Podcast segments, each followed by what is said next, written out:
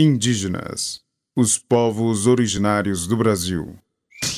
A culinária brasileira é uma mistura intensa de sabores produzida, em boa parte, pelo contato entre europeus e povos originários. Essa culinária surge da necessidade de sobrevivência portuguesa em uma terra estranha e conta com a ajuda dos povos originários. A agricultura e as influências na culinária brasileira são tema deste podcast apresentado pela professora historiadora Helena Azevedo Paulo de Almeida.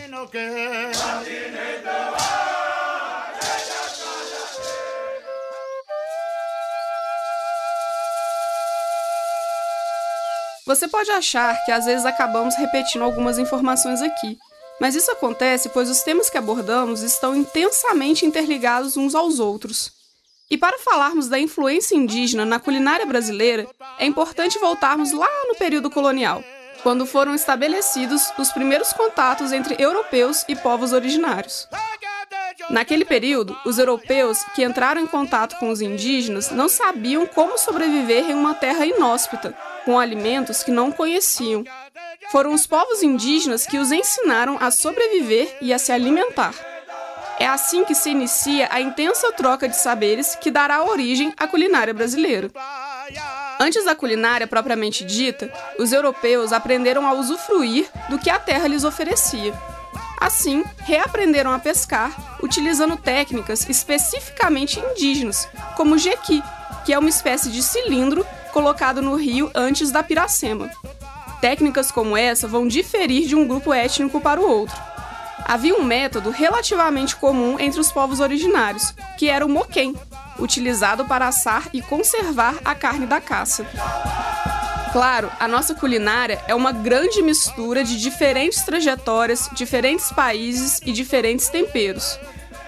E no que diz respeito às origens indígenas, temos muita influência, inclusive em nossos alimentos mais básicos. É o exemplo do milho, da batata e dos alimentos derivados desses dois ingredientes. A pamonha é um alimento indígena. Originalmente era um bolinho envolvido com folhas de bananeira. Outro alimento indígena é a canjica, que era uma massa feita apenas do milho. A grande questão é que a comida é sempre adaptada ao paladar de quem irá degustá-la. Partir dos contatos com os europeus, a pamonha indígena recebe outros ingredientes e acaba sendo enrolada nas folhas do próprio milharal. A canela, o açúcar e o leite passam a ser adicionados à receita original da canjica. O potencial das transformações culturais nos trouxe esses alimentos como os conhecemos hoje. É importante lembrar algo fundamental.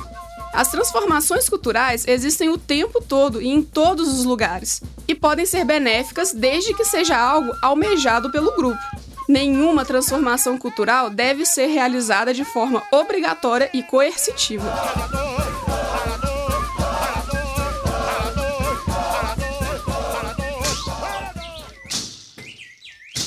Se você gostou do tema e quiser ampliar suas reflexões sobre a agricultura e as influências na culinária brasileira, a sugestão é a leitura do texto Os Grupos Indígenas e os Doces Brasileiros, de Martim César Tem Paz, disponível online para leitura.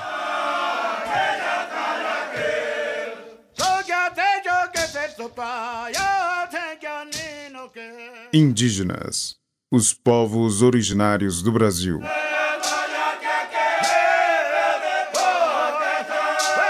Roteiro: Glaucio Santos, Helena Azevedo, Paulo de Almeida e Vitor Amaral. Pesquisa e apresentação: Helena Azevedo, Paulo de Almeida. Locuções de abertura e encerramento: Glaucio Santos e Vitor Amaral. Captação de áudio, edição e sonoplastia: Cimei Gonderim. Concepção de projeto e direção de produção: Glaucio Santos. Apoio: Grupo Cultural Wale Funiô, Jacildo Ribeiro, Carla Landim, Povo Paiaiá, Ademário Ribeiro, Danilo Nonato e Rômulo Ferreira. Produção geral, Central de Comunicação Pública Educativa, Rádio FOP 106.3 FM. Realização Universidade Federal de Ouro Preto.